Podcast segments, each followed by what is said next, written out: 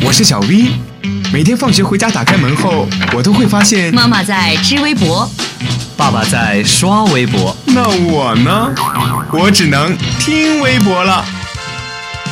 快来快来，微博大家庭来了！微博大家庭，微博大家庭。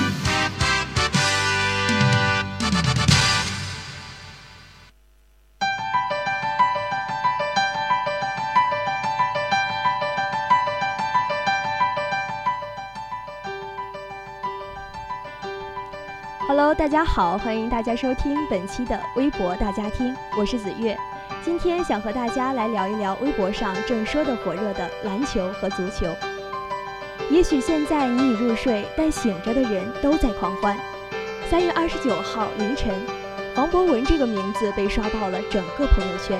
中国男足精彩逆袭，挺进世界杯预选赛亚洲区十二强。中国男足就这样悄悄地在预选赛中出现了。即使在国足二比零击败卡塔尔后，进入十二强已成为大概率事件。但不等到最后一刻，所有球迷的心里的激动就无法尽情释放。在国足成功射门以二比零挤掉卡塔尔后，很多球迷都激动地流下了泪水。这场比赛的两次进球，每一脚都是强心剂。上半场比赛，国足积极主动，但比分以零比零结束。捏着心进入下半场。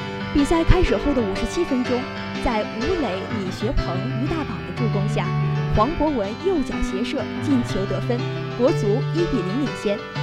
随后的第八十八分钟，吴磊实现锁定胜局的第二球，最终二比零胜出。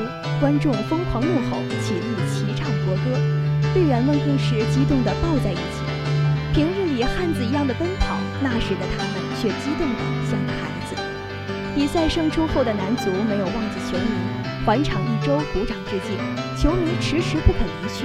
黄博文更是更新微博感谢所有球迷。对于国足，我们曾经对他们失望，恨铁不成钢；对于国足，我们开了他们很多年的玩笑。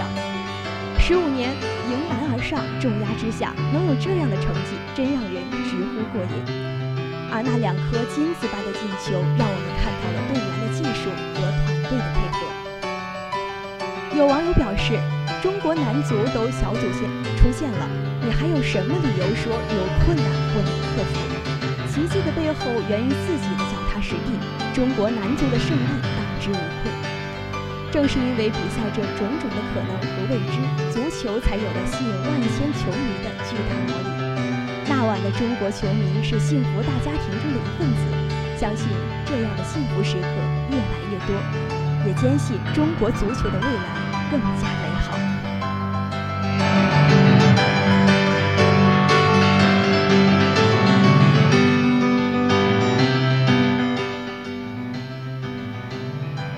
说完足球过后，让我们再来聊一聊篮球。王者之师剑指里约，二零一六中澳国际男篮对抗赛在南宁打响。为了备战八月在里约举行的第三十一届夏季奥运会。中国男篮将与澳大利亚职业联队于五月六号晚在广西体育中心举行这场比赛。本届奥运会中国男篮阵容值得期待。如今的这支中国队不但有易建联这样的核心，还有更多如周琦、里根、郭艾伦等崛起新星，是一支青春风暴的球队。更是一支充满战斗力和好胜心的球队。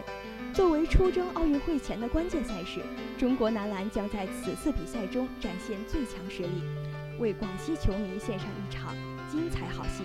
此消息一出，很多网友都大呼激动，想亲临现场看这场比赛，一饱眼福。好了，今天的微博大家听就是这样，我是子月，我们下期再见。